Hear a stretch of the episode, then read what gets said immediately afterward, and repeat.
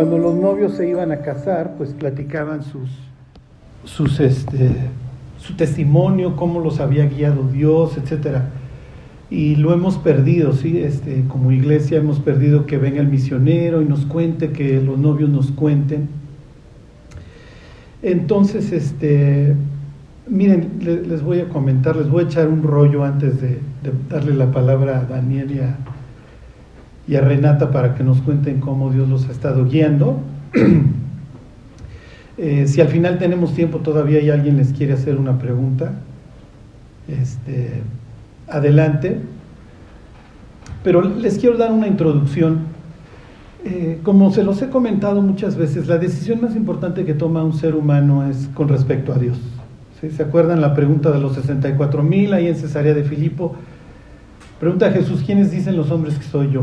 No, pues unos dicen que eres Jeremías, otro que eres Juan el Bautista y otro algún otro de los profetas.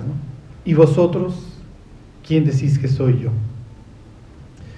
Y esa es la pregunta más importante que el ser humano responde durante su vida. Acuérdense que la vida es un periodo, es un lapso que Dios le concede al ser humano para reconciliarse con Él.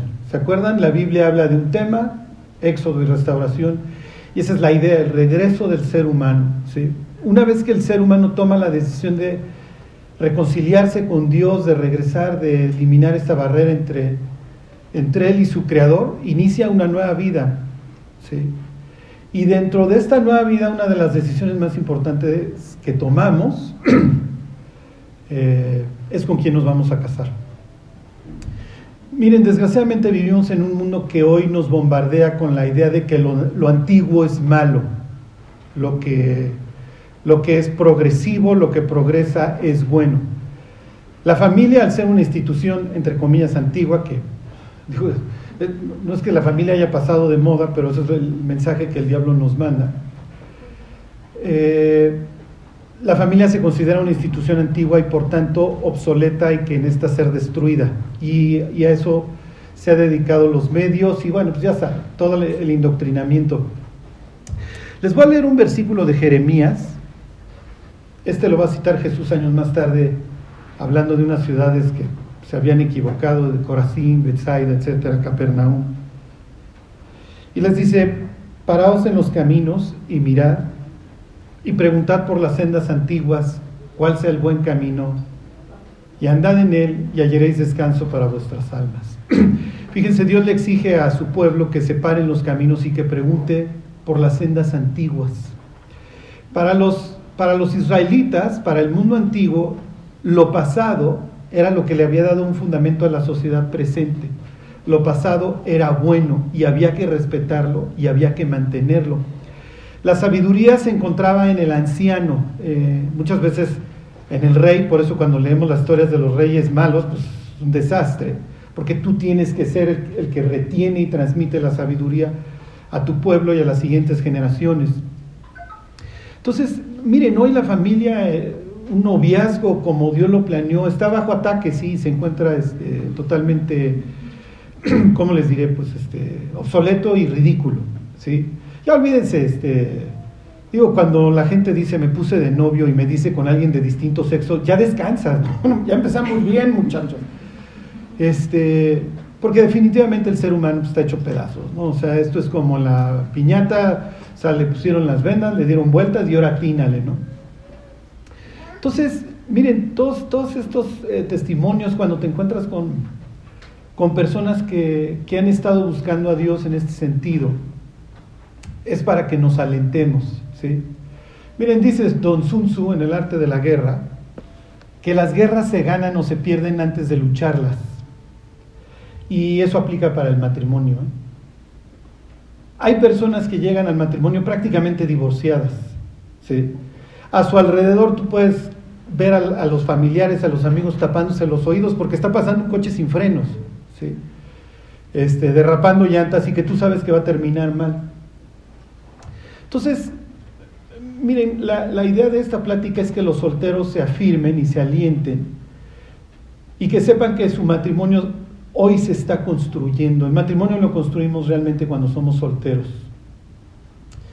Este, hace años se acuerdan que les daba yo unas pláticas acerca de la tormenta que se avecina. Y les daba yo unos datos acerca del matrimonio y no me voy a detener mucho, nada más les quiero leer algunos, este, para que vean que todo el indoctrinamiento que hoy estamos recibiendo ni siquiera está de acuerdo con los datos. Y termino y le paso la palabra a los novios. En primer lugar, para que nos cuenten cómo conocieron a Dios y luego cómo se conocieron y, y bueno, pues cómo los fue guiando Dios en esta decisión. Bueno, miren, les leo algunos. Dice, el matrimonio está asociado con una reducción en los niveles de alcoholismo y abuso de sustancias para ambos adultos y adolescentes. Es natural. El matrimonio trae estabilidad a la vida de las personas. Eso es lo que Dios planeó, ¿se acuerdan? Después de arreglar el caos, Dios ve por primera vez que hay algo que no está del todo bien y es que el hombre estuviera solo y entonces le hace una ayuda idónea. Dice, las personas casadas, especialmente los hombres casados, tienen mayores expectativas de vida en contraposición a los solteros. Los casados viven más. Los casados sufren menos accidentes. Es natural, si estás casado y tienes hijos, este, te vas a exponer menos en el bungee jump y en el paracaidismo. ¿sí? Eh, vas a ir menos borracho en las noches, es natural, pues tienes una, familia por, por, la cual cuidar. Los casados construyen mayor, mayores patrimonios, mayores patrimonios, ¿sí? El soltero, pues, ¿qué, ¿qué, hacen los solteros? ¿De qué está lleno hoy, desgraciadamente, algunos santos, pues, de solterones, y 40, 50 años, los niñotes que gastan sus sueldos este, de jueves a domingo en la mañana. Eh, los casados tienen mejor salud, es natural. Este, se los leo, les leo algunos, digo, y esto no nos va a sorprender. Dice, en un estudio nacional, este, de representación nacional dice, el 30% de los adolescentes cuyos padres se habían eh, divorciado reportaron malas relaciones con sus madres, comparado a un 16% eh, de hijos nacidos en matrimonios este, que se mantuvieron unidos. Pero, dice, tratándose de las relaciones con el padre, este, el 65% de los jóvenes reportaron malas relaciones con ellos. El matrimonio destruye la relación entre el padre y sus hijos. Es natural, muchas veces, o la mayoría de las veces, los hijos permanecen con la mamá. Es natural que su relación se va a destruir con la mamá también, ¿sí? como, lo, como lo reporta esto, un 30%. Pero la relación con el padre se destruye y ustedes saben lo que hace una mala relación con un papá. Los círculos concéntricos, vamos, el, daño que esto genera, no solamente a la, generación inmediata, sino a las siguientes, es, como diría Segunda de Crónicas, incalculables.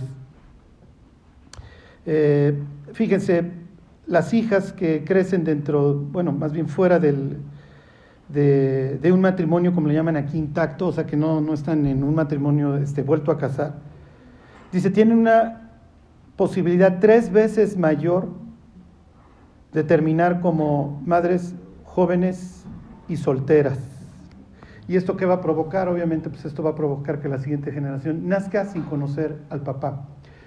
¿Se acuerdan? El papá contesta una pregunta en el hijo, ¿tengo lo que se necesita? El papá contesta en la mujer una pregunta, ¿vale la pena luchar por mí? Y cuando no estuvo un papá para decirte que tú como hombre tienes lo que se necesita, vas a pasar el resto de tus 70, 80, 90 años intentando probarle al mundo que sí tienes lo que se necesita. Y no hay fortuna que alcance y me ha tocado verlo de primera mano. ¿Ya se deprimieron? Y, ahorita termino con, con la peor, miren esta, dice los índices de suicidio en adolescentes obviamente dice teens, este, adolescentes y jóvenes adultos, se han triplicado. Dice, el único, este, y más la única y más importante variable, de acuerdo con un estudio, es el incremento en el nivel de jóvenes que viven en hogares con un padre divorciado.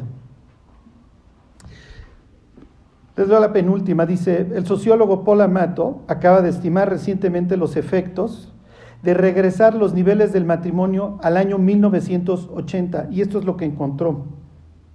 Incrementar la estabilidad matrimonial al mismo nivel que tenía en 1980 está asociado con la baja de casi medio millón de niños suspendidos de la escuela. Más o menos 200 mil niños menos entrando a la delincuencia. 250 mil niños menos recibiendo terapia. Quebraríamos a los psicólogos si las personas nos casáramos bien. ¿Sí? Un cuarto de millón menos de fumadores. 80 mil niños menos pensando en el suicidio y 28 mil niños menos intentándolo. Y les voy a decir cuál es la peor, y esta es la que los cristianos no entendemos.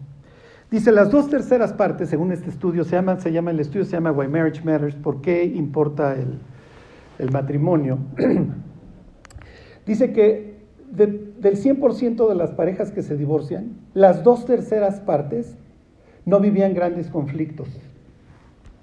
Simple y sencillamente, el amor se acabó. Pero eso no nos puede pasar a los creyentes. ¿Por qué? Porque como dice Isaías 12, sacaréis con gozo aguas de la fuente de la salvación. Dios dice, a ti no se te puede acabar por una simple y sencilla razón. Tú tienes un manantial del que puedes sacar y sacar y sacar. Y depende de que cuides tu relación conmigo. Cuidar nuestra relación con Dios implica cuidar nuestro matrimonio y a nuestros hijos. La historia se está escribiendo hoy. El matrimonio importa, no lo inventó el ser humano, lo inventó Dios. ¿Por qué? Y explica Malaquías, porque buscaba una generación.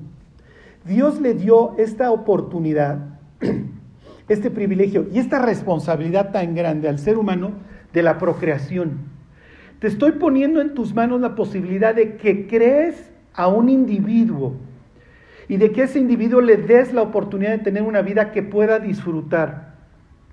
El éxito o el fracaso de nuestros hijos está en nuestras manos. ¿Se acuerdan de la hija de Faraón cuando se encuentra al niño y le pone extra, extraído? Lo extrajo del caos, ¿se acuerdan de un Nilo que se dedicaba a ahogar a los israelitas? Y va con la mamá y le dice, cuídamelo y te lo pagaré. Es lo que hace Dios. Te estoy poniendo una vida en tus manos. ¿Qué vas a hacer? Lo que vayas a hacer con tu vida, con tu relación con tu creador y en tu matrimonio, importa, le importa a la sociedad. Entonces, apaguen la tele, apaguen el Netflix. Y si ven la tele o el Netflix, sepan, estén conscientes de que los están engañando. Párense en las sendas antiguas. Como dice, párense en los caminos y miren y pregunten cuál sea el buen camino y anden por él y encontrarán descanso para sus almas.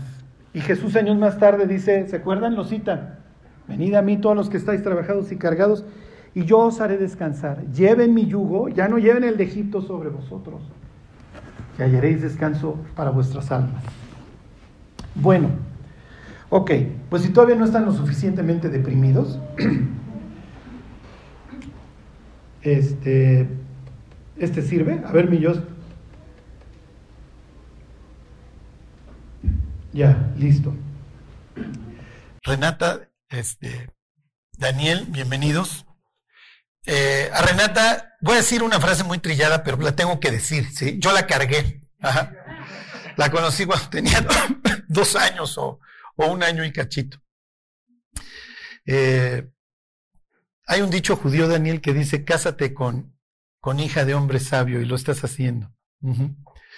Entonces, eh, conocí a Renata porque Roberto, su papá, era mi pastor. Y no solamente mi pastor, sino un gran amigo. Eh, pasamos muchísimas, muchísimas experiencias juntos y le debo muchísimo, ¿sí? Solamente Dios sabe cuánto yo le debo a ese hombre. Entonces, este, bueno, pues no sé quién, cómo, si ya han hecho este ejercicio, si... Lo hemos visto. ¿Lo han visto? Ok. No sé cómo quieras. Si quieres tú, Daniel, luego. Perfecto. Bueno, y luego si les quieren preguntar cosas, adelante. Yo, les voy a platicar un poquito mi, mi, testimonio, de y ahorita Renato, y después pareja y demás. Yo no nací en un lugar cristiano, pero desde seis años la Biblia, ¿no? Ya saben, de, colorear y el versículo y demás, ¿no? Entonces, desde muy niño eh, tuve toda la influencia cristiana. Eh, yo recuerdo tener dos, ya saben, este, célula, desde muy chiquito. Conforme fui creciendo, pues fui creciendo disciplina en, en los principios cristianos, desde, em, el poder eh, hacer tus travesuras y desobedecer, ya saben, hasta, pues bueno, eh, sufrir las consecuencias en la noche. Entonces, este, también conocí mucho eh, por, parte de mi mamá, a través de mi mamá. Dios, yo siempre la veía tranquila, calmada, ¿no? Esos son mis pequeños recuerdos de, de niño, ¿no? Ya que fui creciendo en la, en la este, niñez, adolescencia, en que hay cambios importantes,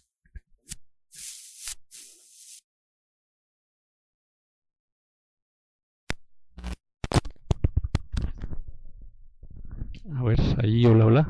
Ya está, perfecto.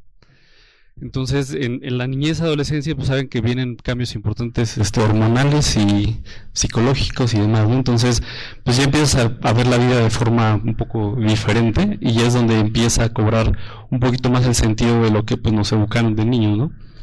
Entonces, eh, pues siempre teniendo yo en mente los principios cristianos, pero también eh, yo planteando mis propias preguntas, ¿no? De, de, de de qué, de qué, en qué consta la, vida, ¿no? Entonces, me acuerdo mucho que de joven adolescente habían estos campamentos que se hacían. Y me acuerdo mucho que en ese momento era o la influencia del mundo y desviarte hacia allá o vivir para Cristo y obedecer, porque al final no todo lo puede vivir para Cristo, pero pues vivir en obediencia, ¿no? Entonces, eh, recuerdo muy bien que en un campamento yo tenía como 16, 17 años, hablaban del salmón, ¿no? Que va contracorriente y remar contracorriente, ¿no? Y me acuerdo muy bien que en ese momento de la vida fue o vives eh, obedeciendo al Señor o te vas con la corriente, porque la corriente es bien fácil, ¿no? O sea, irnos, nada más dejarnos llevar en la vida es lo más fácil. Y yo lo vi en, mi familia, ¿no? O sea, yo vi como mis primos, tíos, eh, se dejaron ir con esta corriente del mundo y al final, pues ahí estaban, con sus vidas eh, tristes, vacías, divorciados y demás, ya saben lo típico que, que, todos lo ven afuera, o remar contra la corriente, ¿no? Entonces había de dos, la fácil ya estaba, no hacer nada, pero la difícil era hacer algo diferente, ¿no? Entonces, como que ahí me, me, cobró un clic, así muy importante, dije, ok, pues a lo mejor y pues es momento de, de remar contra corriente, ¿no?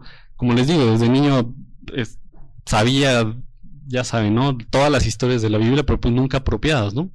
Entonces en, este, en esta parte fue que yo oré, tomé una decisión. Obviamente ya había orado, yo creo que todos los meses con mi mamá antes, pero ahí fue como cuando yo di el paso de, tomar una decisión por Cristo y entregué mis piedritas y dije, pues Dios, pues yo sí quiero ir contra la corriente, yo sí quiero hacer las cosas diferentes y este y no repetir los errores que yo veía y que, que pues muchos familiares y amigos incurrían, ¿no? Entonces ya ahora sí que este, tomé una decisión para Cristo, seguía teniendo mis mismos amigos cristianos, pero ya tomé un, un sentido diferente porque tuve una relación muy bonita con ellos. Entonces, de niños crecimos y la adolescencia la vivimos difícil o fácil cada uno y seguimos en la vida, ¿no? Entonces, Dios me dio la oportunidad también en, en mi iglesia, yo soy de Toluca y de la iglesia de Toluca, me dio mucho la oportunidad desde adolescente de servir y fue de las cosas que a mí me, como que me engancharon, fue como una, un, ancla, porque al final esa ancla, este, no me soltaba, o sea, Dios no me soltó, gracias a Dios por, por, por esta parte del servicio. Y me acuerdo que nuestro pastor Alfredo nos decía, ustedes tienen que encontrar cómo Dios los cautive y cómo Dios eh, haga en ustedes que siempre tengan que depender de Él. Porque cuando dejen de depender de Dios, pues su vida va a irse otra vez al mundo, ¿no? Y recordando esta parte de que les platico del salmón y demás, eh, yo me acuerdo que uno de mis amigos me dijo, pues ven y sirve, ¿no? Sirve al Señor. Y me acuerdo muy bien que, en, digo, tengo como ocho años, teníamos un estudio muy similar y nos juntábamos dos horas antes a poner las cámaras y el cable, ya saben, ¿no? Toda esta parte de la preparación, ¿no? Y yo les dije, pues órale, pues yo quiero aprender. Digo, tenía 18 años, no tenía nada que hacer. Y dije, pues llego dos horas antes y ayudo, ¿no? Y me acuerdo que empecé, ah, pues sí, pues mira, conecta este cable y después este, ¿no? Ah, órale, qué padre, ¿no? Y más allá de eso, yo este, aprendí que el servir al Señor este, te hace enamorarte más de Él y te hace tener esta ancla donde el Señor no te suelta, o sea, este, ahí estás, ¿no? Y Dios me dio la oportunidad también mucho de, pues no solo eh, servir en una cosa, en la otra, en la otra, y al final, gracias a Dios también con estos amigos que Dios me dio desde la infancia, eh, me hicieron el, el poder en cierta forma, eh, no despegarme de, esta promesa del Señor, ¿no? No despegarme. Y también ahí en ese mismo inter, este, Dios me mostró, digo, ahorita les enseño el versículo y ahorita platicando de, Renata, este, cómo es que yo tenía que buscar sobre todas las cosas, pues, primero la palabra y toda esta parte que ya conocemos, ¿no? Del discipulado y, de orar, leer, todos los días, porque si no, pues la relación con Dios, este, pues se pierde, ¿no? Es como una amistad y al final, justo en ese inter que yo empecé a servir, eh, aprendí, aprendí mucho que al final esta relación con Dios es como una amistad o como, como, como este, una relación. Si no hay ese feedback, ir, venir, pues, pues no puedes escuchar y no te puedes escuchar, ¿no? Entonces me quedó muy grabada y en ese tiempo también que me estaba discipulando, tuve este, la oportunidad de tener ahí unos amigos que nos alentamos mucho, eh, memorizamos mucho, eh, ya saben, pasamos nuestros estudios en limpio, este, de, los feos, los bonitos y luego en la computadora y demás. Entonces, también eso este, a mí me ayudó mucho a, a siempre tener esta, este aliento del Señor. Y, y pues bueno, después de este yo, yo detecto que me convertí como a los 17, 18 años, que yo tomé una decisión firme, porque pues antes sí conocía, pero hasta los 18 años me convertí, 17. Y después de, ya tengo 30, digo, no estoy tan, tan grande aún. Después de 12 años de, conocer al Señor, he pasado por mil cosas, pero lo, único que yo les puedo decir es que no hay otra forma y no hay otra manera de vivir el día a día si no es con Dios, porque si no tienes a Dios, buscas en mil cosas el llenar ese vacío que solo Dios puede llenar y sabemos, eh, pero pues no, no, tiene ningún sentido nada, ¿no? Entonces ahorita les platico de esa parte de mi adolescencia y juventud que tiene que ver con Rey.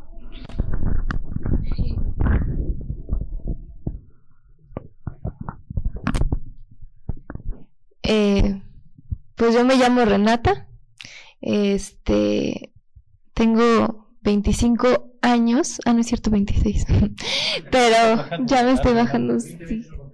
No, sí, no cuento.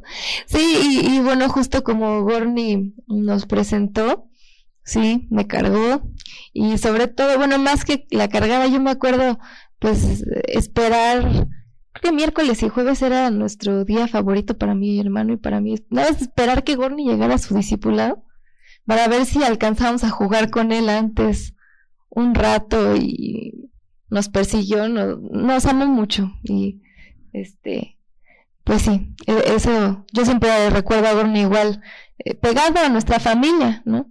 Em, entonces sí, tenemos mucho cariño por, por ti. Pero bueno, pues les contaré este un poco también mi testimonio.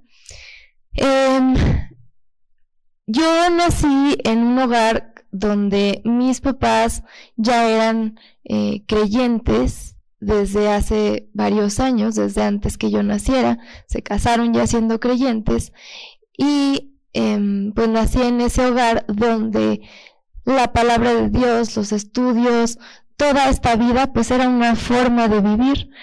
Mm, pues mi papá era pastor, entonces los domingos íbamos al estudio, eh, todo giraba alrededor de, de Dios. Entonces, pues empecé a crecer, eh, pues yo pensaba que así era la, forma de vivir. Eh, por ahí, yo creo que la primera vez que me acuerdo yo de haber orado fue a los seis años, mi mamá, este, como tantas veces en la vida, pues se lo voy a agradecer, fue la que me llevó a, a esta oración. Em, ella me explicó, y yo tenía mucho miedo del infierno. Es un tema que, pues tal vez hoy en día se le intenta esconder a la mayoría de las personas, pero muchísimo más a los niños. Y fíjense que, eh, pues yo a la, a la corta edad de seis años comprendía perfectamente qué era el infierno y comprendía perfectamente que no quería ir ahí, me daba muchísimo miedo. Entonces, igual, eh, los que tengan hijos no tengan miedo de, de, hablarles acerca del infierno porque los niños son como más em, eh, concretos y entonces si tú les dices, existe un infierno, existe un cielo y un camino a la salvación, pues claro, o sea, ¿cómo no? O sea, ¿verdad? O sea, ¿cómo no? Entonces, a esta edad yo me acuerdo que por el miedo al infierno, yo quise hacer la oración con mi mamá. dije, no, yo, yo no me voy a ese lugar tan horrible, no, no, no. Entonces ya, eh, oré. Eh, pero realmente, pues yo creo que yo creo que sí, Dios entró a mi corazón en ese momento, pero había muchísimas otros, eh, muchísimos otros veintes que no me habían caído aún. Entonces, eh, pues seguí creciendo. Eh, pues tuve una buena infancia, eh, gracias a Dios, pues siempre también me disciplinaron y todo, entonces pues yo tenía mucha seguridad, una relación muy bonita con mis papás, específicamente, eh, bueno, con los dos, con mi papá realmente siempre fui muy cercana y siempre fui como muy, eh, pues siempre fue muy mi amigo, ¿no? Entonces eh, seguí creciendo y por ahí de la adolescencia, así igualito que Daniel, pues me tocó ir a un campamento de los que organiza eh, pues nuestra iglesia G36. Eh, son maravillosos, son un medio de gracia muy padre. Em, y ahí a mí me tocó mi primer campamento a los 14 años yo fui a uno, eh, creo que fue uno antes del, del Salmón, pero había una actividad que se llamaba Camino a la Cruz, que, que este, te pasaba por cada una de las estaciones para que tú entendieras muy gráficamente lo que Jesús había hecho en la cruz por amor a ti. Entonces me acuerdo perfecto cómo, pues empezaban desde sentarte así como en una última cena, luego te pasaban a otro cuarto, te enseñaban eh, pues así las monedas de plata, así de verdad cuánto pesaban, para que vieran así, mira, esto es lo que, por lo que intercambiaron a nuestro Salvador y eh, luego eh, te, te, enseñaban lo que era una corona de espinas, por ejemplo, en otra sección, eh, después no sé, creo que te enseñaban hasta látigos y que los tocaras y les hicieras para que vieras y te pasaban como audios de cómo estaban como latigando a alguien. O sea, muy, muy gráfico, la verdad. Eh, porque luego, o sea, si te pones a pensar muy a profundidad, pues está muy grueso, ¿no? Lo que Dios hizo por nosotros, pero... Entonces en ese momento como que empecé a entender, yo dije, wow, o sea, sí me sé la historia, pero no sabía todo esto. Y finalmente había como un audio que te estaba contando que todo esto era por amor a ti y llegabas a una parte donde había un espejo y te tenías que ver al espejo y te decían, ¿ya viste ese de ahí? Ese de ahí es quien Jesús amó tanto que dio su vida por ti. Entonces me acuerdo que hasta tenía un espejo y una caja de Kleenex al lado, porque todo el mundo, este, pues lloraba en esa parte, te quebrantaba mucho, era una experiencia muy padre porque aparte llevabas días en el campamento sin celular, sin influencia del mundo, eh, con predicaciones, alabanzas, todo el tiempo. Tú estabas como en una perfecta preparación para este momento. Entonces ahí yo me acuerdo que, que volví a querer em, eh, hacer, reconfirmar mi decisión. Luego también te hacían escribir una lista con los pecados que te acordaras, clavarla en una cruz y en la cruz este, te decían, y cuando le estés dando hacia el martillo, piensa que le estás dando a, las manos de Jesús o a los pies. Y era como muy fuerte, pero eh, me acuerdo que después de todo eso nos llevaron a una oración yo hice la oración y el día siguiente me acuerdo que sacaron la cruz así aquí enfrente, la pusieron y dijeron, ahora todos los que están ahí tienen que venir y leer su papelito que clavaron ahí enfrente de todos. Y tú te quedas así Ajá, me acuerdo que todos estaban fríos, así. ¿Cómo? Y sí, sí, vengan por su papelito y lo leen. Yo creo que estuvimos así 10 minutos viendo a Oscar y Oscar viéndonos a nosotros y, y nadie pasaba. Y al final un, un loco, de verdad, pasó, agarró su papel, abrió, lo abrió, y lo que no sabíamos es que en la noche ellos habían cambiado todos los papeles, y lo que pasa es que cuando abrías, eh, venían puros versículos eh, de salvación, venían puros versículos y decía así, este, Ajá, a cada quien le tocaba un versículo diferente. No me acuerdo la verdad qué versículo me tocó a mí, pero pues las cosas viejas eh, eh, pasaron y aquí todas hechas son todas son hechas nuevas. Entonces, todos los versículos, entonces era un momento como muy eh, quebrantador, como que ahí, pues creo que fue la segunda vez que yo quise entregarle mi vida a Cristo. Y ya más conscientemente, después de que regresé de ese campamento, pedí discipulado y una vez más mi mamá fue la que entró al rescate y me empezó a disipular y fue increíble, ¿no? Porque empecé a recibir eh, muchísimo como alimento. Antes de esto, fíjense, yo había intentado leer mi Biblia según yo. Yo no la podía leer. Yo abría, yo no entendía nada.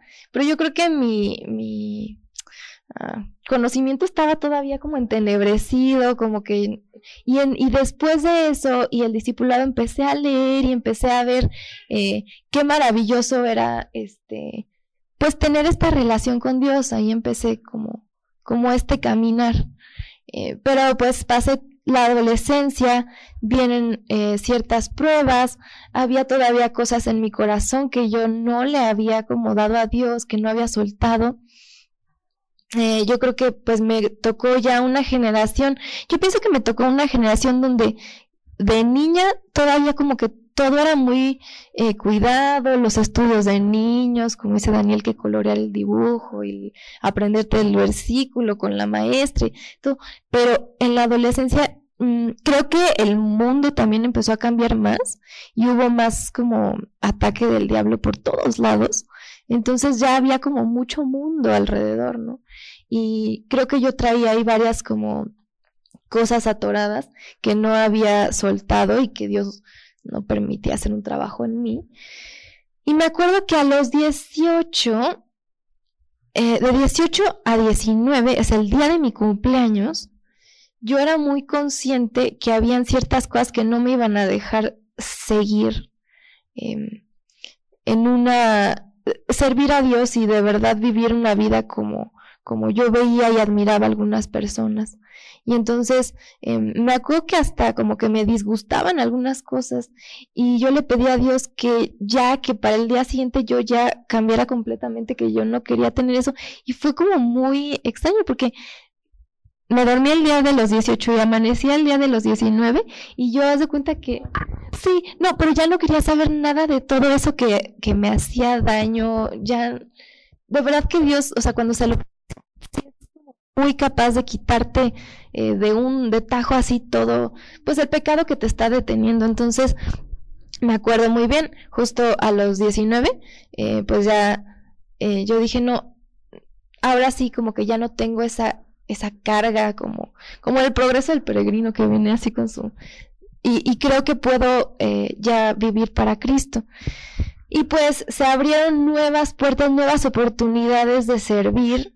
Este, yo entré a la universidad y ahí es por primera vez donde empecé a descubrir qué era testificar, hablarle eh, pues a mis compañeras de Cristo, a maestros, etcétera, y pues descubrí como un nuevo mundo, eh, se convirtió en una compañera, le pude empezar a dar discipulado, eh, se sentaba ahí, me acuerdo, un, un, cuate en la universidad de cerquita, todas las veces, porque quería escuchar el discipulado que, que le estaba dictando a la otra. O sea, eran cosas que me empezaron a pasar en la universidad que Dios empezó como a, pues a, a darme oportunidades que antes no había tenido. Este, y bueno, una, una de las, este, pues, grandes incógnitas, yo creo que somos las mujeres muy presionadas, es el tema de la pareja, ¿verdad? Y entonces, pues en la universidad, obviamente me empezaban a presionar que, ¿por qué no has tenido novio? Nunca has tenido novio, ¿cómo que no has tenido? ¿Qué es eso? Y le decía, no, pues esto y esto yo quiero, no, tu hombre ideal no existe, etcétera. Este, pero, pero Dios fue fiel y aquí está. Este, pero ahorita les contamos esa parte. Creo que después de la universidad, pues eh, Dios me fue mostrando cuál era el propósito y el ministerio que Él tenía para mi vida en este momento específicamente. Estudié pedagogía y por alguna razón que fue solamente Dios me puso un cargo muy, muy grande por, por los niños y por las escuelas cristianas. Em, mi papá puso una escuela cristiana cuando, antes de que yo naciera, porque él tenía claro que no quería una educación eh, tradicional y del mundo para sus hijos. Eh, yo muchas veces en la adolescencia y en mi infancia aluciné ya la escuela porque mi papá es el único que hablaba y este había problemas y, y yo decía, yo jamás quiero tener nada que ver con una escuela, yo quiero estudiar diseño de modas y se acabó. Pero no, cuál sorpresa, Dios me puso ese anhelo, estudié pedagogía, fui feliz, así iba todos los días como si fuera a Disney a la universidad, o sea, feliz, feliz. Em, y después Dios me dio la oportunidad de trabajar en la escuela donde, eh, donde yo había estudiado, la escuela que puso mi papá.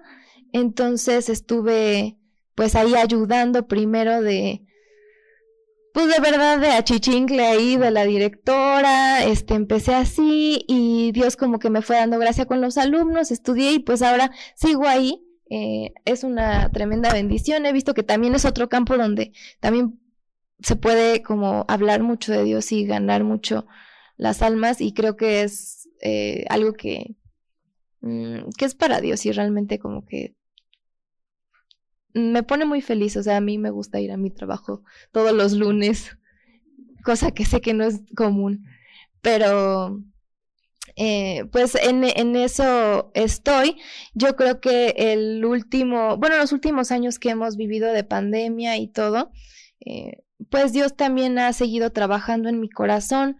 Fue muy padre porque en pandemia creo que pues no teníamos tanto que hacer, entonces estudiamos más la Biblia eh, juntos, eh, ya escuchabas las predicaciones de todos lados, entonces Dios como que fue también conquistando mi corazón y, y preparándome, ¿no? Este, después, hace el año pasado, hace algunos meses, eh, falleció mi papá y pues es la prueba yo creo que más difícil que me ha tocado vivir, este, pero también ha sido como un, em, ay, no sé, un, descanso saber que mi papá también es Dios y Él es el que ahora pues me guía y todo. Yo estaba muy acostumbrada siempre a estar eh, consultándole todo, preguntándole, este, mi papá era mi mejor amigo y ahora veo cómo Dios lo suple, ¿no?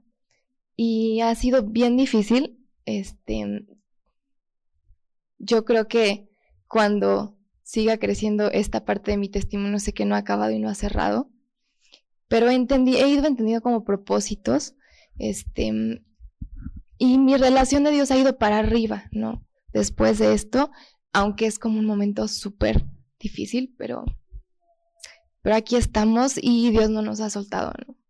Entonces, ese es como hasta donde va mi testimonio. Yo sé que Dios va a seguir eh, sí, haciendo cosas, pero eso, eso es. Exacto. Vamos a continuar. O sí, está muy emotivo la parte, la última etapa. Este, pues bueno, del tema de pareja, pues digo, desde niño adolescente sabemos que pues es la atracción del sexo opuesto, gracias a Dios, sí así es. sí es, digo, respetamos o no respetamos, pero bueno, este, y pues siempre te llama la atención, ¿no? La niña, este, de aquí y de allá, ¿no? Y pues siempre está esa cosquillita, ¿no? Yo recuerdo muy bien, siempre desde niño, este, pues siempre que le decías, digo, yo le decía a mi mamá, oye, es que mira, me gusta esa niña. No, no, ahorita no te puede gustar. Y digo, ok, pues no me puede gustar, pero pues me gusta, ¿no? ¿Qué hago? Exacto. y pues bueno, al final, todo, toda la niñez, pues este, también como este, viví en un círculo muy chiquito, pues conocía a seis niños, ¿no? Y pues ya me habían gustado todas y me habían desgustado. Entonces, pues ya no había mucha opción, ¿no? Entonces, ya en la adolescencia que empecé a conocer un poquito este, más, pues está esta cosquillita, ¿no? Y siempre te dicen, es que confía, es que ahora, confía ahora, confía ahora. Y pues dices, híjole, pues sí confío yo, pero pues tienes 17 años y tú ya te quieres ver este, casado y demás, ¿no? Entonces, pues es complejo porque este, ese confía ahora y espera. Me acuerdo que mucho nuestro pastor decía, ora y espera. Dijo, es que ora y espera, y pues no me, no me convence ahorita, ¿no? O sea, sí oro y espero, y mientras. Entonces, este, pues bueno, ya de adolescente, este, joven, eh, recuerdo muy bien que en, el inicio de empezar el discipulado, pues fue de los primeros testimonios, ¿no? Yo creo que fúe el primero que así, ya disipúlenlos el noviazgo, que si no estos chavos, este, quién sabe qué van a hacer, ¿no? Entonces, pues fue de los primeros, este, estudios y pues igual, ¿no? O sea, clave siempre el, eh, pues el voto de confianza de, Dios, pues yo confío, o sea, confío y yo sé que tú tienes lo mejor, aunque a veces haya momentos donde siempre haya esa duda, ¿no? Entonces, este, igual yo vi de nuestra generación, más o menos, dos, tres, cuatro años, este, pues que ya empezaban de parejitas, pero parejitas hacia el mundo y hacia allá y hacia acá, y fue el mismo concepto, ¿no? O sea, o, o, o sigues la corriente y es lo fácil, o no. Pero en mi caso yo viví este un poquito con la percepción de no repetir historias, ¿no? Porque en mi familia, mis primos, tíos, no había un ejemplo a seguir de un matrimonio estable. O sea, tenía, solo tengo tres tíos donde hay un matrimonio estable y vive y sigue, ¿no? Lo demás no. Entonces fue lo mismo, o sea, yo me puse a pensar, o sea, ¿qué quiero? O sea, seguir la corriente y seguir el patrón de todos y, y este, y repetir la historia o que Dios la cambie. Entonces, pues fue orar y dije, pues Dios, pues yo oro y pues sí, siempre te llama la atención tal o tal o tal, pero pues yo espero, ¿no? Espero, espero. Entonces, eh, en este discipulado fue clave porque al final, cada que como que querías y intentabas y querías ayudarle a Dios, sabes, echarle la manita y el clásico, ¿no? De, ah, pues la voy a evangelizar, o perdón, evangelizar. Y esta es la buena y esta sí, este, pues está siempre esa tentación pero el regresar siempre los, me acuerdo, eran martes y domingos y discipular, Dios te regresaba, ¿no? Otra vez te, reenfocaba y te decía, no, espérate, o sea, no, espérate, espérate, espérate. Y pues bueno, total, después de este, justo en esta parte mucho, me acuerdo del discipulado que este, nos pusimos a memorizar muchísimo, así de ahora este, memoricemos Santiago, ¿no? Y todo Santiago. Y ahora, este, primera de Corintios 13, ¿no? Del amor y todo, pues otra vez me acuerdo que nos memorizamos unos versículos que fueron clave para mí porque de ahí fue que yo le creía a Dios y dije, Dios, si, lo hago y si lo cumplo, pues yo espero. Les voy a leer el versículo. Es Salmos 37, 4 y 5. Dice, deleítate a sí mismo en Jehová, y Él te concederá las peticiones de tu corazón. Encomienda a Jehová tu mío, confía en Él, y Él hará. Y entonces, digo, meditando línea por línea, literal, palabra por palabra, pues primero deleítate, ¿no? Entonces, si no te deleitas en Dios, pues lo demás no viene, ¿no? Entonces es primero, primero me deleito, primero hago la voluntad de Dios, primero confío, primero oro, primero leo, y lo demás viene, si no, no. Entonces fueron dos, tres años de esperar, confiar, y, o sea, yo dije, o sea, si tú la tienes, ahí viene, ¿no? Si no, pues me espero, espero, espero, espero. Y después encomienda a Jehová tu camino. Entonces Dios, pues tú guíame, porque también es, este, pues, digo, el diablo y uno también le ayuda, ¿no? Pero el diablo es muy, muy, este, hábil en decir, ah, pues, pues vete por aquí, a lo mejor y está, a lo mejor y puede ser acá y por allá, ¿no? Pero si tú encomiendas a, Dios el camino, pues, este, la guía es muy clara, ¿no? Y Él abre y cierra puertas. También yo, este, oraba y siempre decía, decía a Dios, si yo toco la puerta y se abre, pues por aquí es, ¿no? Digo, en muchas cosas de la vida, ¿no? Y, en la pareja también. Y si no, pues no. Entonces, pues después de este, orar y esperar, orar, esperar, y también esa parte también me, ayudó mucho que como este, le dedicaba mucho tiempo a la iglesia y servía y estaba ahí entretenido, pues también ayudaba mucho a no querer este, adelantarme al camino del Señor, ¿no? Entonces, pues bueno, hasta ahí como antecedente, este, ¿cómo te conocí? ¿Platico o, o sí, ya, bueno. Entonces, pues va. Lo correcto. Entonces vamos a lo bonito ya, a la parte romántica. Entonces, este, eh, para esto, pues como les digo, pues de la iglesia de Toluca, mi círculo cercano, pues eran las, éramos los mismos cinco días de siempre, ¿no? Entonces yo decía, híjole Dios, pues si eh, la voluntad tuya es que salga mi pareja creyente, pues de aquí no veo que sea, ¿no? O sea, como que pues ya las conozco, ya nos conocemos, ya bien, o sea, vimos que pues nomás no, pues como para qué, ¿no? Entonces yo sí decía, híjole Dios, pues de dónde, dónde va a salir?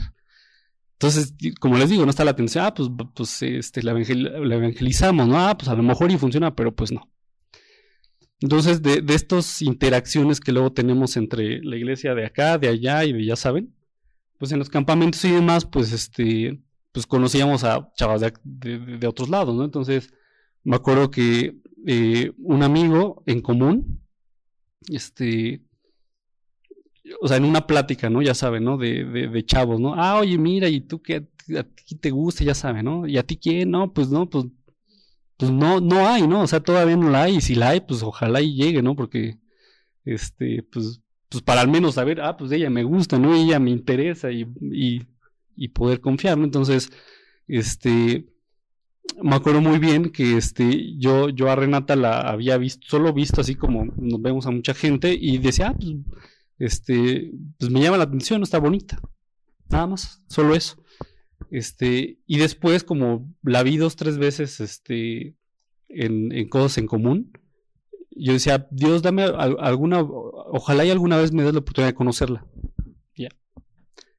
Entonces su amigo en común este, me dice, ah, pues yo la conozco, te lo puedo presentar. Dije, ah, pues sí, pues, pues, está bien, ¿no? Pues digo, una manita del Señor no hay, no, no, no, este, nunca está de más, ¿no? Entonces, este, pues ya total que, no, o sea, no se daba, no, no, se daba la oportunidad y también yo aprendí en la vida a decir, pues Dios nunca, nunca está, este, de, o sea, nunca está bien tú forzar y empujar las cosas, ¿no? O sea, si son del Señor llegan y literal te caen del cielo y si no, no son de Dios. O sea, no, no, nunca hay que forzar, ¿no? Entonces, este, en ese tiempo eh, yo empecé a venir a trabajar a México. Entonces venía, viajaba todos los días, de Toluca a México.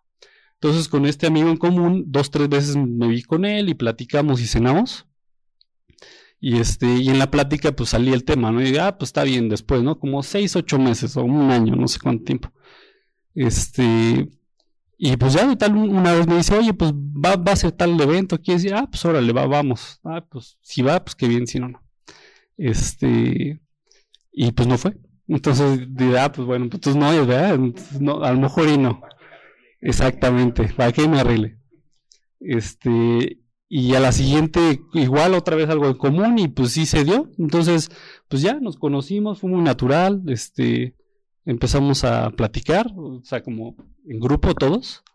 Y este. Y pues ya lo demás historia. Te dejo a ti y regreso yo. Este. Como, bueno, eh, a ver, pues por ahí de la adolescencia sí, sí, yo creo que te empiezan a llamar la atención los niños y todo, pero creo que algo que ayudó mucho es que igual que Daniel, yo tenía una adolescencia bastante ocupada. O sea, tenía un buen de clases en las tardes, deportes, no sé qué. Eso ayuda bastante, yo creo que a no.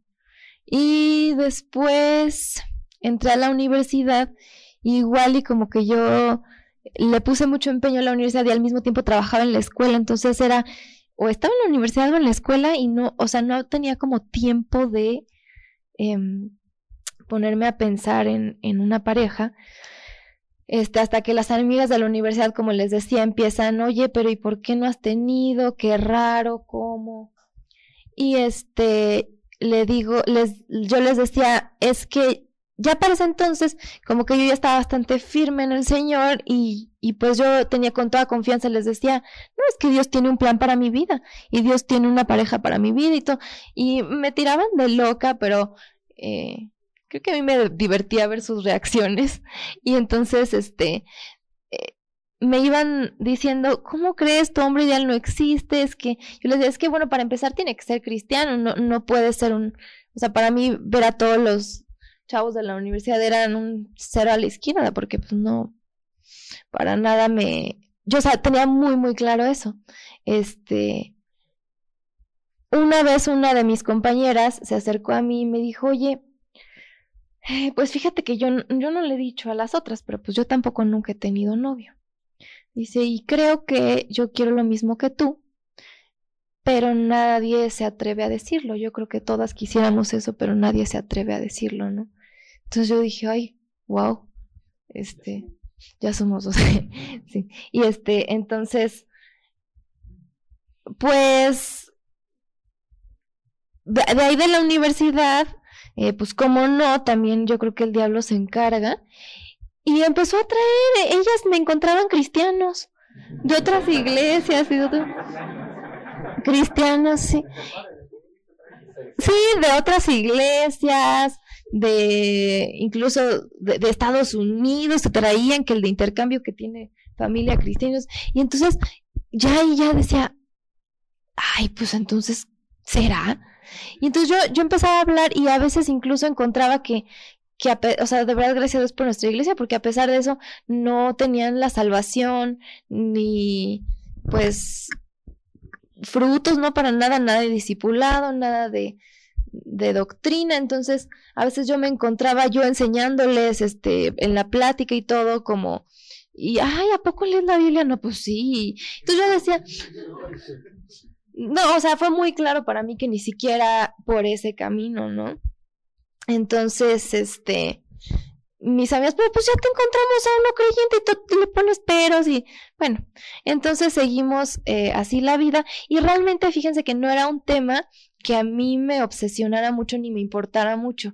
Como estaba tan ocupada y estaba como totalmente metida en los niños de la escuela y en hacerles eh, lo más padre y todo, me entretenía mucho en eso. Entonces yo no pensaba tanto. Eh, me acuerdo que una vez estaba leyendo la Biblia y caí en la conclusión, este, y dije, pues Dios, busca mi corazón, ve si hay algo que tú ahí tengas que arreglar, pruébame y de verdad pues límpiame y, y, sácame algo nuevo, ¿no? Porque pues creo que ya me atoré, ¿no?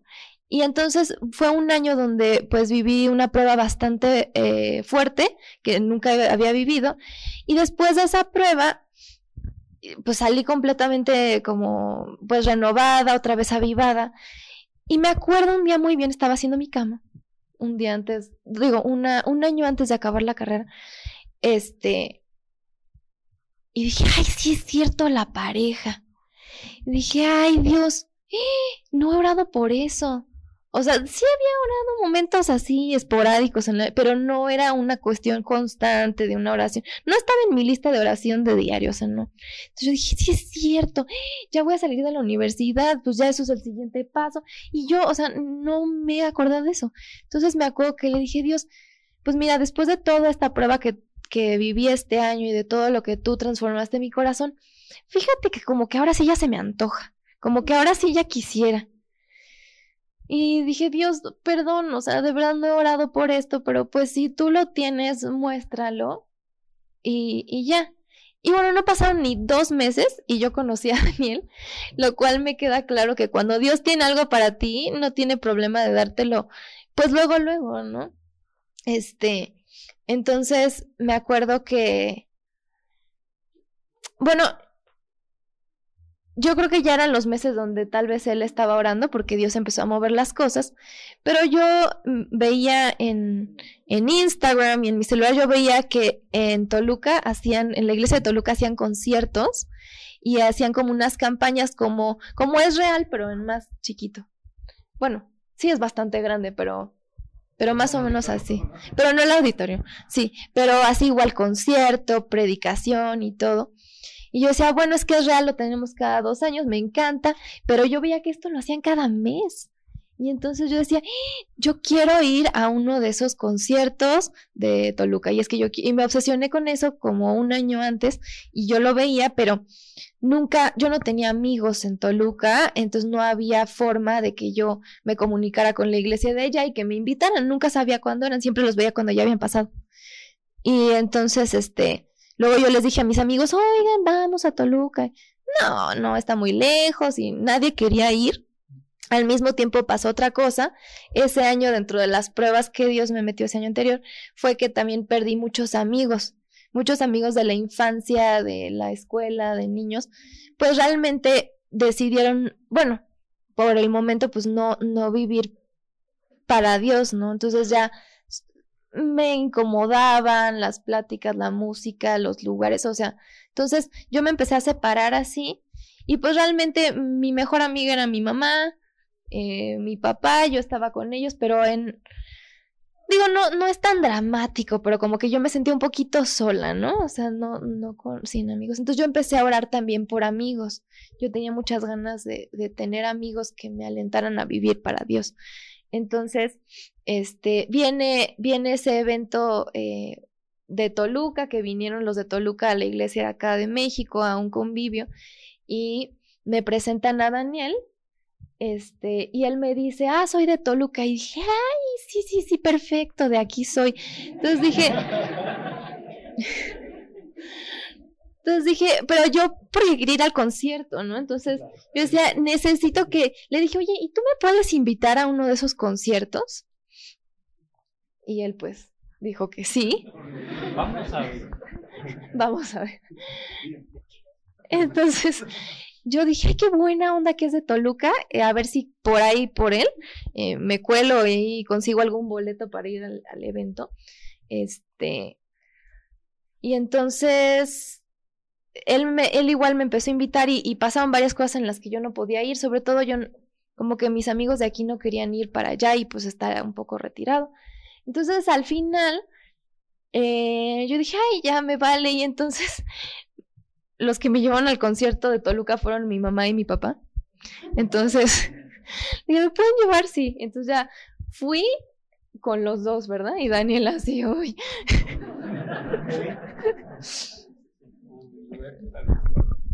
Yo, yo le voy a complementar esta parte, está interesante. Este, o sea, como a mí, a mí, digo, en toda la vida, ¿verdad? Como les digo, o sea, cuando viene de Dios literal cae del cielo, porque pues si no, no hay otra forma, ¿no? De cómo conocernos y todo lo que vivimos, ¿no? Este, les platiqué a este amigo, ¿no? Entonces este amigo ya, este, me la presenta y todo. Hubo una carrera, esa es la carrera que habla, ¿no? Ah, bueno, en esa carrera que ella quería ir a Toluca, intercambiamos teléfonos. Bueno, tenía su teléfono ya. Pero para esto yo, en mi trabajo, en una obra, mi iPhone se fue al hoyo literal y perdí su número. Entonces perdí su número tres meses. Entonces dije, pues espero que algún día me escriba, porque pues yo no voy a poder escribir para invitarla. Entonces fue de, ya la conocí y ahí, ahí quedó. Entonces me acuerdo que fue también un campamento y no sé, pasaron como cuatro o cinco meses. Y después de cuatro o cinco meses fue a, este, a Toluca con sus papás. Y para esto, este, como les digo, pues yo ahí este, ayudaba, ¿no? En, cositas. Este, y Patty, la esposa de, de Alfredo, del pastor, eh, Alfredo tiene un problema del pie, ¿no? Y Patty, este, pues siempre ahí nos saca susto, ¿no? Entonces, que ellos te hablen urgentes porque algo pasó, normalmente no te hablan. Entonces, de repente me, tres personas, oye Daniel, te está buscando Patty, que le urge. Me espanté, ¿no? Y a la vuelta, oye, Patty, te está buscando que le urge. Y yo, ¿qué, ¿qué, pasó, no? Sí me, sí me espanté bastante. Y llego con Patty y me presenta a su papá. Y su papá, Roberto, dice, ah, hola, ¿qué tal, Daniel? Mucho gusto, ya me presenta y todo, ¿no? Pero se me hizo a mí muy, como, no sé, sorprendente porque justo Patty y su papá, pues eran condiscípulos desde chavos, ¿no? Este, y ahí fue que empezamos como a conocernos y a ser amigos y, este, salimos, ¿qué? ¿Un año? Salimos un año y después fuimos novios y te va, te toca. Este. Ay, lo hubiera ubicado. Hay una lista, Gorni, igual y tú me ayudarás, de, de lo que mm, los sacerdotes tenían que ser. Mm. Todo lo que, todos los requerimientos de cómo tenía que ser un de los que ministraban en el templo. La verdad es que era, este, pues que tenían que tener una familia con un buen testimonio y que los hijos fueran respetables. O sea, como que tenía un buen de, este, requerimientos. Una vez pasé por ese pasaje y leí todos esos requerimientos, este, pues que fueran personas honestas, que, ya no me acuerdo específicamente, pero tenía una lista enorme de requerimientos. Entonces yo, cuando leí eso, yo dije, ay Dios, a mí me encantaría que la pareja con la que yo me casara fuera como esto, ¿no? al vino, marido de una sola mujer. Eso, exacto. Ese. Ese pasaje exactamente. Entonces yo dije, es que todas estas cualidades me gustarían en, en, una pareja, pero igual que Daniel, yo veía a mi alrededor eh, las posibles opciones de, de, chicos de mi edad, de nuestra iglesia cristianos, y yo la verdad no veía nadie con estas cualidades. Entonces, pues después de habernos conocido, después de que fuimos al concierto y todo, se empezó a dar una amistad. Este amigo de intermediario, pues siguió de intermediario ahí eh, como un, un, sí, un mes nada más, ahí como que juntándonos y que vamos aquí, vamos allá. Y sí. Entonces, este, pues este amigo como que nos empezó a juntar mucho y yo empecé a notar todas esas cualidades. Y yo decía, wow, o sea, no es tan común ni siquiera dentro de un mismo grupo de cristianos que tú puedas encontrar una persona eh, así, ¿no? O bueno, por lo menos donde yo me movía. O sea, y entonces empecé a ver que, que él memorizaba, que leía, que le encantaba ir a su discipulado, que le encantaba... Ay, mira. Bueno, ahí está. Empecé a encontrar que, que a él le encantaba... Eh, no era una cosa de flojera y los domingos al estudio, o sea, nada, sino que a él era algo genuino, ¿no? En su corazón. Y yo decía, ay Dios, gracias, o sea, me encanta, me encanta su amistad. Empezamos a platicar, todas las noches hablábamos por teléfono y así de que dos horas compartiendo, eh, empezamos a memorizar juntos, a orar juntos. Y empezó a ser como de mucha bendición. Mi corazón pues estaba muy avivado eh, y no solo eso, sino que Dios contestó otra oración a través de él, que era la oración de los amigos. Porque estos amigos de los cuales él habla, que pues lo ayudaron a afirmar su corazón, pues siguen siendo sus amigos, me los presentó. Y entonces empezamos a vivir este compañerismo, ay, como de un solo sentir, este compañerismo donde hay la libertad del espíritu en medio donde no te sientes presionado. Entonces empecé a estar muy, muy feliz con los amigos de Daniel también. Entonces, como mi mamá siempre me dijo, cuando algo es el plan de Dios, como que todas las cosas se acomodan. Entonces, mis papás estaban felices y mucha gente me decía, ¡Ah! pero ¿cómo? ¿Y, y a tus papás qué piensan? Y, que, y yo, no, pues se llevan perfecto. De hecho, eh, la hubo una vez que vale la pena mencionar que em, este amigo, quedamos de ir a cenar los tres y él se enfermó y Daniel ya había venido todo el camino desde Toluca y ya estaba afuera en, en la puerta de mi casa, ¿no? Y este chavo me dice, no, me tuve que regresar a mi casa porque me enfermé, entonces ya estábamos como los dos a solas. Entonces, este, Daniel me dice, oye, pues, pues ya estoy aquí, pero sabes que no te preocupes, yo me regreso a Toluca, no te sientas presionada y otro día nos vemos. Eso me dio como mucha paz porque yo dije, pues él no está eh, aprovechándose de la situación ni nada. Eh, también pues me da tranquilidad que no había sido también plan con maña, o sea, como que todo era muy transparente. Y entonces yo le dije, bueno, a ver, espérame, déjame ir a preguntarle a mi papá, ¿no? Yo con la mentalidad de me va a mandar por un tubo a China, o sea, obvio no. Entonces le dije, oye papá, pasó esto. Este, se supone que íbamos a ir a cenar y, y bueno, pero pues no, ya él se va a regresar. Entonces ya me dice, oye, pero ¿tú quieres ir? Y yo, ¿qué? Yo pues, pues sí. Me dice, pues ve. Y yo, ¿qué no? Se supone que tú me dijeras que no. Este. Y entonces ya él me dijo, no, ve, no, pues platiquen, pásensela bien y ya, pues tú tranquila. Y pues yo jamás, jamás me hubiera imaginado que mi papá me iba a dejar ir este a solas, ¿no? Entonces ya fuimos juntos a cenar y bueno, esa vez de verdad nos la pasamos súper bien, platicamos súper bonito, este, y regresé a la casa muy contenta. Ya pues mi papá me preguntó cómo te fue y todo y pues le conté pues realmente que, que pues que era un chavo increíble. Entonces, eh, él pues tuvo muy buena relación eh, con mis papás, eh, con mi hermano. Mi hermano al principio creía que era el amigo del amigo, entonces, que nada más lo traía de compañía, ¿verdad? Entonces le caías muy, muy bien, le, le cayó muy bien como tres meses y después se dio cuenta del real propósito. Digo, ¿qué?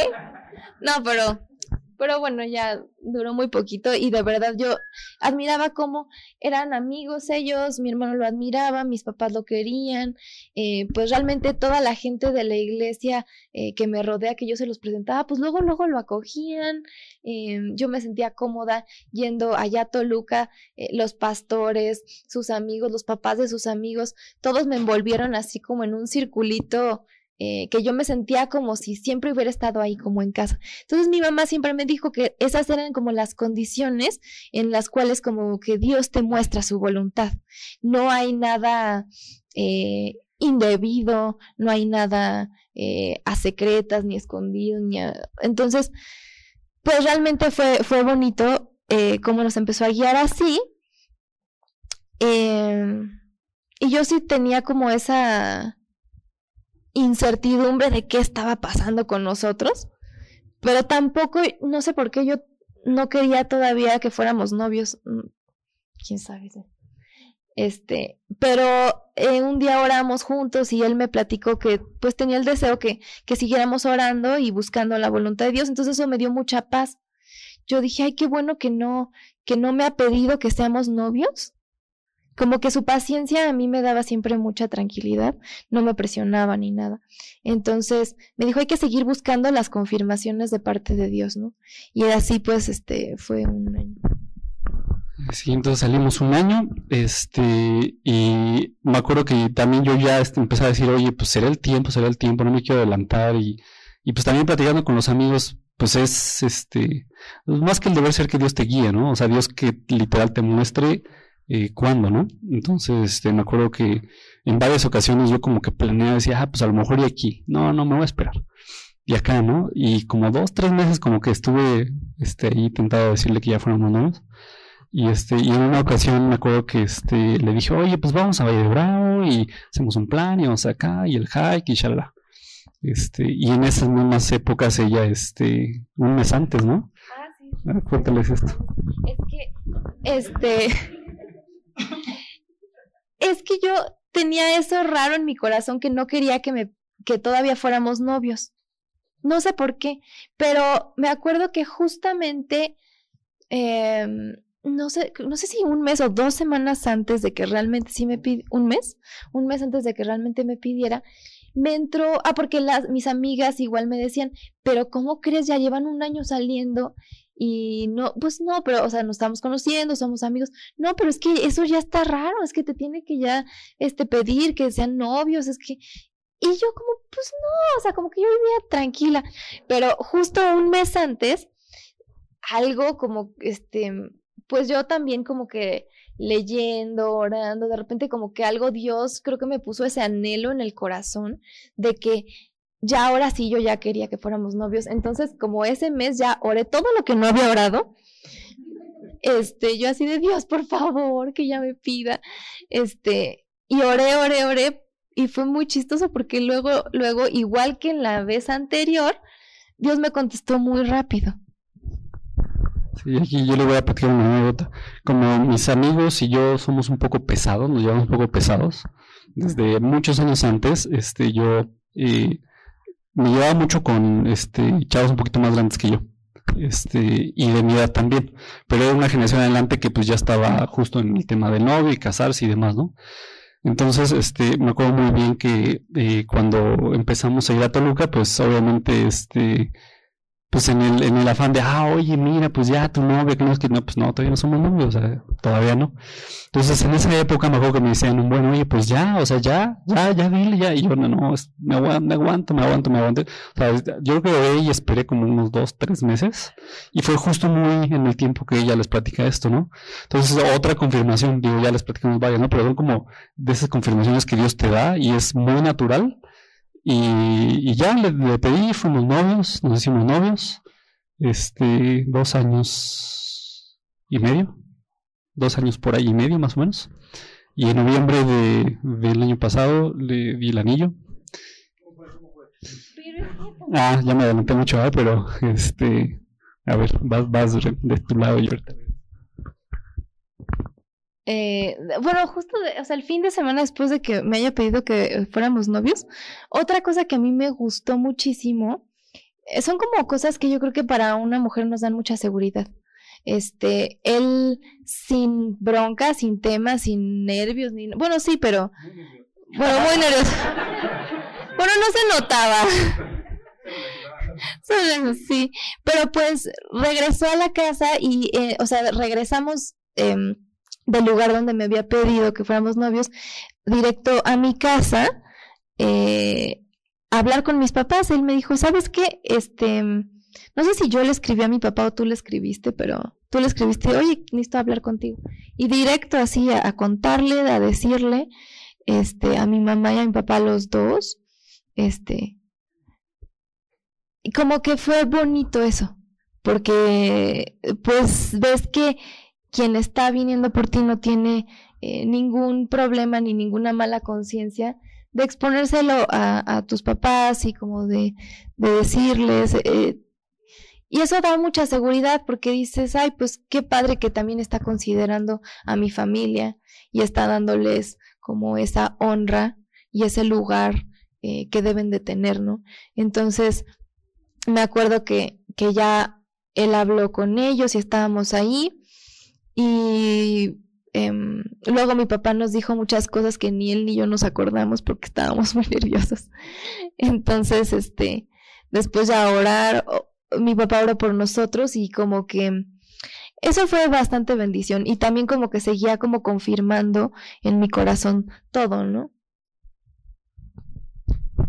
Sí, y pues de, de que fuimos novios para acá, este, la verdad digo, pareciera que nos conocemos desde muy chiquitos, o sea, parecida porque tenemos, digo, muchas afinidades, cosas muy en común. Y, o sea, yo pienso y digo, siempre te dicen, ¿no? Que la mujer es el complemento y es, este, pues la ayuda idónea y todo lo que leemos en la Biblia, ¿no? Al final, este, pero yo hoy lo he confirmado, ¿no? Porque muchas cosas eh, que hemos vivido en este tiempo de noviazgo, pues así, así, así tal cual en la Biblia lo dice, así son, ¿no? O sea, realmente sí es, es ese equilibrio que, el hombre necesita, es este, es también esta parte de amor y cariño, o sea, en muchas cosas, eh, obviamente, pues la palabra no, no, no está, este, pues de más y Dios es muy fiel, ¿no? Y Dios realmente lo que nos pone ahí es lo que es. Este, entonces, igual, ya que fuimos novios un tiempo, este, yo ya tenía acá en México trabajando un rato, entonces me mudé o sea, decidí mudarme para acá para ya no ir, ir y venir. Y este, y pues ya pasamos más tiempo. Este, eh, también en pandemia, digo, a mí me gustó mucho que pudimos compartir muchísimo y platicar y comer y estar mucho tiempo juntos. O sea, fue un tiempo muy bonito porque de, de, del no hacer nada, literal nada, porque no podíamos salir y nada, pues pasamos mucho tiempo de calidad. O sea, literal, este, no la vivíamos juntos. Entonces estuvo, estuvo muy, muy padre. Este, y pues, pues, muchas, muchas anécdotas, viajes y demás, muchas cosas muy bonitas, donde pues igual, o sea, otra de las mil confirmaciones donde Dios es muy transparente, ¿no? Literal, todo es muy, muy, este, muy bonito. Y este, pues bueno, pasa este acontecimiento de, de Robert en agosto. Y para esto yo había hablado con él un mes antes, un mes y medio antes. Este, y le dije, oye, pues me gustaría ir a tal hacienda y comer y este, pues pedirle y darle el anillo y que estén todos. Me dijo, oye, no, Daniel, yo te, yo te este, aconsejo, pues que ve con ella, celebra con ella, disfruta con ella y este, ya después tendremos tiempo para celebrar. Entonces pasa este acontecimiento, eh, pues al final también la parte emotiva pues es compleja, entonces decidimos esperar. Bueno, yo decidí esperar un tiempo, hablé con su mamá, le dije, pues vamos a, esperar, me dijo, pues, pues, pues, esperemos, oremos, pero pues este, avancemos, ¿no? También, porque pues también la, la vida hay que avanzarla, ¿no? Entonces, este, fuimos unas vacaciones en la playa y fuimos a un restaurante bonito y este, ahí le, le di el anillo en noviembre. Este, y fue, fue algo muy, muy, muy padre. Entonces, a ver, vas, tú cuenta la última parte. Este, pues, eh, desde mi perspectiva, la última parte eh, fue em, igual pandemia fue muy padre porque em, creo que pues todas las personas específicamente eh, pues te observan desde afuera como creyente y dicen, ay, no, no va a funcionar, ¿no? O sea, como que siempre están apuntando a eso. Entonces me decían, no, bueno, pero pues, o sea, ¿cómo, cómo? Tú ya estás, me acuerdo muy bien de una amiga que me fue, me invitó a su boda, ¿no? Entonces fui con ella a un café y me dio la invitación de su boda. Le dije, oye, qué padre que ya te vas a casar, etcétera. Y me dice, pues sí, a ver, ojalá y funcione. Y le dije, ¿cómo? O sea, ¿no está segura? Me dice, bueno, es que nadie realmente puede estar seguro de esto. O sea, pues es, eh, dice, pues han pasado muchas veces que pues no funciona, ¿no? Pero pues, dice, mira, pues ya llevo algunos años de novia y eh, manteniendo el fuego avivado y, y a ver si funciona, ¿no? Y entonces en ese momento yo, yo dije, no inventes, yo estoy más segura de Daniel en este momento, con, ni siquiera estamos comprometidos, que ella de su esposo, que, que en un mes ya van a casarse. Entonces dije, o sea, Dios, o sea, creo que es, me vas confirmando que esta es tu voluntad. Y luego pues me decían, bueno, pero es que pues se conocen, pero pues solo pues sales al café, pero pues es muy diferente estar en la casa. Y la situación de pandemia llevó a que nos conociéramos lavando trastes, lavando ropa, desinfectando todas las bolsas del súper que llega, toda la parte más fea de la vida, ¿no? Y yo me... ¿Eh? La, bueno, sí, la más, la, la más aburrida. Entonces, yo noté cómo él reaccionaba también a estas circunstancias cotidianas en una situación donde pues estábamos en una cuarentena, ¿no? Y también algo muy bonito eh, de ese tiempo donde estábamos pues encerrados fue que yo lo noté interactuar muchísimo con mi, con mi familia. O sea, estábamos los cinco en mi casa metidos todo el tiempo. Y como nadie tenía como mucho que hacer, era solo platicar y platicar y platicar. Y ahora lo entiendo y lo agradezco eh, porque pues cuando estás ahí en medio de pandemia, ay, cuando se va a acabar esto, ya quiero salir y todo. Pero fue una bendición porque Dios movió las cosas para que, eh, bueno, él y mi papá platicaban por horas, por horas, y hasta yo le decía, ya, no, es mío. Pero platicaban mucho tiempo, este, y fue un tiempo donde yo creo que nos, nos eh, llenó de principios y de, no sé, nos compartió como como Gorni ahorita decía al principio pues antes eh, la sabiduría pues venía de, de las generaciones pasadas de darle honra a los ancianos de darles su lugar se admiraban se respetaban. Yo creo que la pandemia para nosotros fue mucho eso porque eh, todas las tardes era, bueno, y, entonces la iglesia comenzó de esta forma y este, cuando yo tenía no sé cuántos años y Juan Manuel y no sé qué, y Gorni lo perseguía y, y nos contaba todo. Y entonces fue como de mucha bendición esto. Este, y después, este, lo de Ah, sí, algo bien padre. Perdón, discúlpame, pero es que hay muchas bendiciones. Este, es que cuando su papá estaba enfermo, eh, todas las noches orábamos. Entonces íbamos, este, pues nos reuníamos y orábamos, ¿no? Entonces muchas veces él no podía hablar, entonces me, ponía a mí a orar y pues orábamos y muy, muy bonito, la verdad, estuvo muy padre. Entonces, ya que estaba bien, se veía muy bien, un día este dice, pues venga, ¿no? Y él este me dijo, ya, yo quiero que se vayan de, luna de miel a Hawái. A mí me encantaría que se vayan a Hawái. ¿Por qué Hawái? O sea, ahí, ahí qué hay, En esa isla. Pero bueno. Y ya oró, oró por nosotros, nos, bendijo, dijo que quería que tuviéramos un, un matrimonio bonito y, y este, que estaba muy agradecido. Estuvo, estuvo muy padre, muy, muy emotivo. Dos, tres semanas antes de que falleciera. Entonces estuvo, estuvo muy, muy padre. Este, y pues eso es todo. Sí. Sí, es que como que, no sé, es algo que siempre vamos a llevar en el corazón, ¿no? Como esa bendición que fue como lo último. Eh, yo no sabía que eso se hacía, o sea, no sabía que nos podía llamar y nos, oigan, vengan, los voy a bendecir. Pues eso no, no sabía que se, se hacía o se acostumbraba. Y en ese momento los dos nos quedamos así como de, que Hawái, que la bendición, que no sé qué, y como que nos quedamos así y, pero ¿por qué lo estás haciendo? A ver, te vas a poner bien, o sea, ¿por qué nos estás haciendo, eh, pues ahí orar juntos con él? Este, había estado muy enfermo en ese momento, como que tuvo lucidez y como que hizo eso. Y me acuerdo que nos bajamos a la sala, Daniel y yo nos quedamos así viendo a la pared los dos, así como, ¿qué, qué acaba de pasar? No lo entendemos y ahora pues lo entiendo. Em, y bueno, mm, algunos meses, eh, bueno, no sé cuánto tiempo después, ya fue que Daniel me dio el anillo, entonces pues son muchas emociones, ¿no? Pero fue como muy eh, bonito como saber que estábamos yendo por el camino que, pues que Dios estaba trazando, ¿no? Y siguiendo adelante, eh, pues teniendo el anhelo de formar una familia. También esa era de las cosas que me llamaba mucho la atención. Daniel, de las primeras cosas que me preguntó cuando salimos, eh, amigos incluso me decía, ¿tú quieres tener hijos? Y yo, sí, sí quiero. Ah, ok. Siempre me lo preguntaba. Yo decía, ¿por qué? Que, este, pero sí, porque ahora me dices que sabes que yo conozco a muchas mujeres que ya no quieren tener hijos. Y para él era muy importante que nosotros, si avanzábamos en esta relación, fuéramos a formar una familia.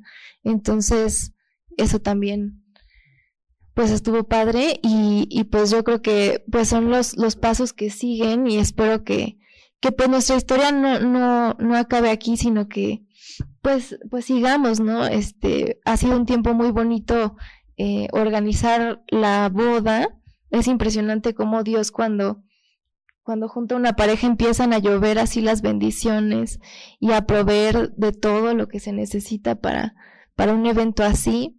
Y nos ha provisto de maneras así, pues muy, muy padres, la verdad. Y, nos tiene quebrantados como esa provisión de Dios para, para nuestra boda y pues todavía faltan algunos meses para, bueno, poquito, dos meses, para seguir orando y, que Dios pues siga preparando nuestros corazones. Él siempre me, me, me dijo y me sigue diciendo, eh, a mí no me importa la preparación para la boda, me importa que estemos preparados para lo que sigue de la boda.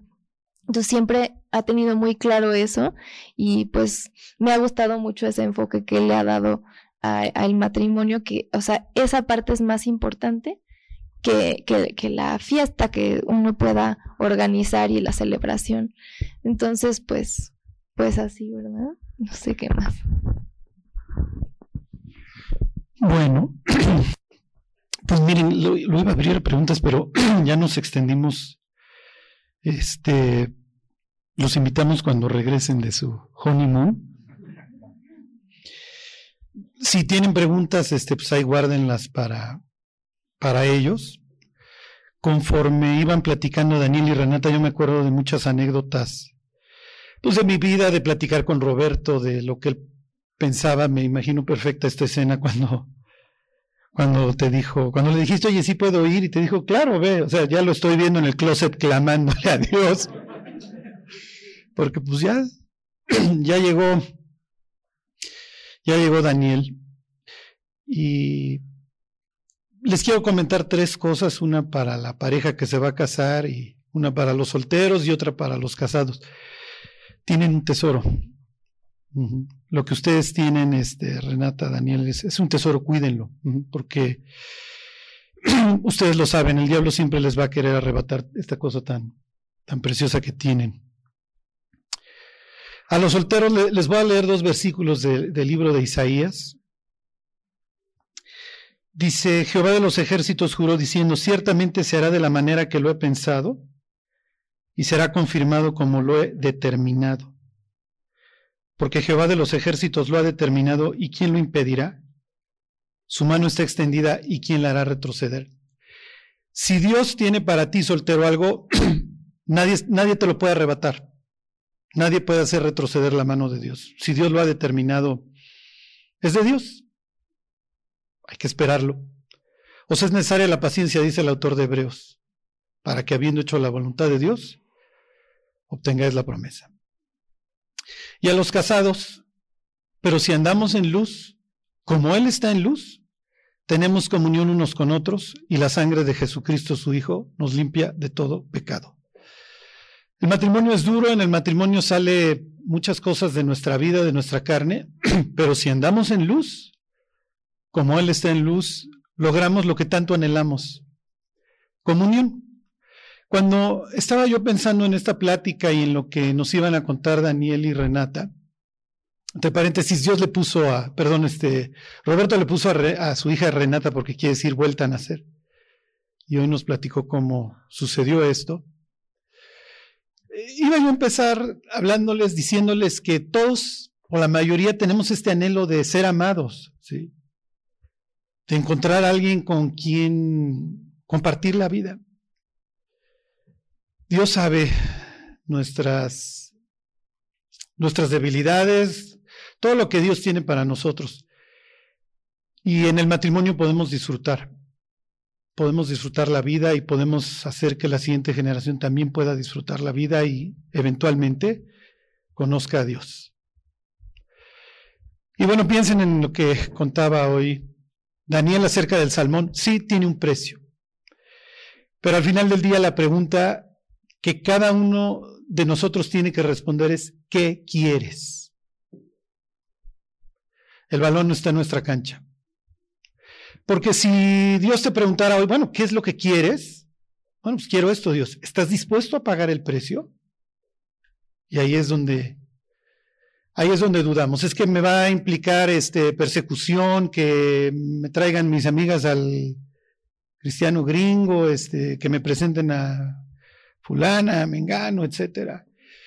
Cuando trabajaba yo en despacho todavía de soltero, teníamos un cliente que se llamaba tequiero.com. Y no había junta que no me dijeran, Charlie, ya inscríbete. es con lo que vivimos. Somos locos. Somos locos. Y bueno, para terminar, me acuerdo mucho del testimonio de esta misionera en China de Gladys Aylward. Ella se convirtió cuando fue a dar su testimonio, un misionero inglés que trabajaba como misionero en China.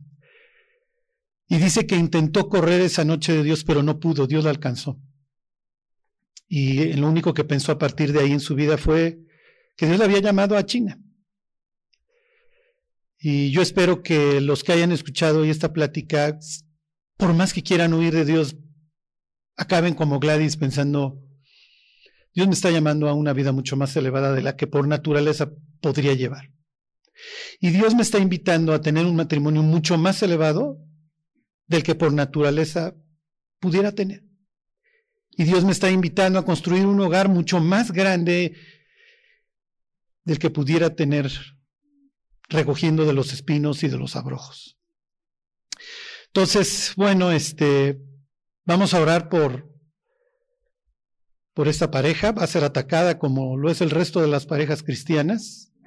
Vamos a orar por nuestros solteros de la iglesia que van a ser atacados y por los matrimonios de nuestra iglesia que obviamente van a ser muy atacados. Dios, pues te queremos dar muchas gracias por, por la vida de Renata, por la vida de Daniel. Te damos gracias, Dios, por todo lo que tú has hecho hasta hoy. Y Dios pidiéndote que tú los puedas usar muchísimo, Señor. Que se puedan gozar en todo lo que tú has planeado, Dios, disfrutarlo. Y todo este tiempo que tú les concedas en este mundo, que puedan brillar, Dios, a la luz de tu rostro. Bendícelos, Dios, extiende tus brazos desde tu trono y fija tus ojos sobre ellos para bien. Te pedimos, Dios, por los matrimonios de esta iglesia, Dios, para que los guardes de todos los ataques, Dios. de todos los rencores, de todo el egoísmo, de, todo esto a lo que el diablo y el mundo nos invitan todos los días. Cuídanos, Dios. Te pedimos por nuestros hijos, Dios, que los bendigas y que puedan crecer en ambientes estables, Dios, sanos, en donde tú gobiernas. Y Dios, te pedimos por las personas que hoy están solteras para que les des la gracia y la paciencia para esperar por lo que tú tengas, Dios, y no por lo que el mundo tenga para ellos. Gracias por este tiempo, Dios, por todo lo que tú has hecho y pues ya tendremos toda una eternidad para alabarte, mientras Dios sigue nos conduciendo, cuidando y guardando, Señor. Te lo pedimos en el nombre de Cristo Jesús, nuestro Salvador. Amén.